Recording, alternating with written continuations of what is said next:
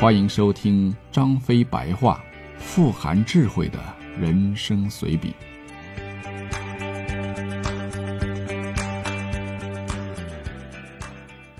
第四十七回，幌子。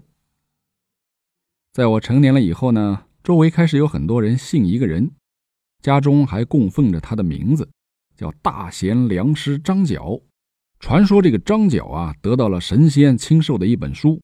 叫太平要术，能够呼风唤雨、撒豆成兵，每到一处便散失符水，可以治百病。在很短的时间里，手底下聚集了十几万的信徒，于是便开始造反，口号是“苍天已死，黄天当立”。手下的人个个头戴黄金，称为黄巾军。打起仗来，个个身上还贴满了画符，口中念念有词，当真是勇猛无比。后来，大哥和我们便是因破黄巾军而扬名天下的，这也是我始料未及的事儿啊！这么勇猛的黄巾军就被我们给破了。后来汉中出了一个叫张鲁的人，他父亲据说也是一个世外高人，平日里还画点符，然后呢到处传教，凡入教者啊需交五斗米，于是朝廷称之为米贼。汉中号称是鱼米之乡，果然富足。很快，他的手下也有十几万人。不过他没造反，只是在汉中一带称王。朝廷呢也嫌路途艰辛，太远了，没有派兵去讨伐。等大哥进川以后，曹操出兵把这个张鲁给灭了。张角和张鲁这种货色，在很多人的眼中，其实都是神一般的人物啊，而朝廷却说他们是装神弄鬼。后来确实证明了他们不是神呐。但为什么会有那么多的人追随他们呢？子龙说：“要想成事，必须找个借口，也就是幌子。”喝了一口水以后，子龙接着对我说：“这么说吧，三哥，你走在大街上，肯定不是见到一个人就打吧？至少是他踩了你一脚，或者他瞪了你一眼。这跟造反的道理是一样的呀。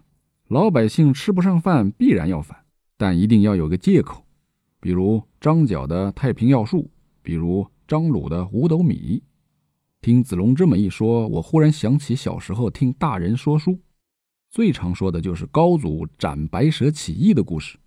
说书的说，高祖本来就不是凡人，而是一条龙，还是红颜色的龙。说他喝多酒的时候，身上就有龙显现出来。我当时就怀疑，那可能是青筋啊。不过人家说的煞有其事，栩栩如生。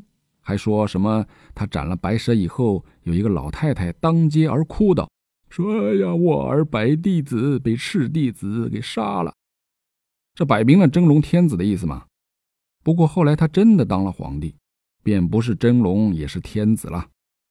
按子龙的意思，这高祖当年斩白蛇也是个幌子了。忍不住又接着想了下去。如此说来，曹操的挟天子以令诸侯。孙权的世居江东，大哥的汉室宗亲，都只不过是他们拉拢人心的幌子。想到这里，我还隐隐有些不安了。当年高祖起事成了，于是他被称为高祖。张角则就是乱党，这便是军师经常说的“成者为王，败者为寇”吧？那大哥会是王还是寇呢？这大概要等很多年以后才有人做结论吧。反正我可能是看不到了。很多人的一生都可以盖棺定论，但有些人则盖上去又被挖出来，然后再盖上去。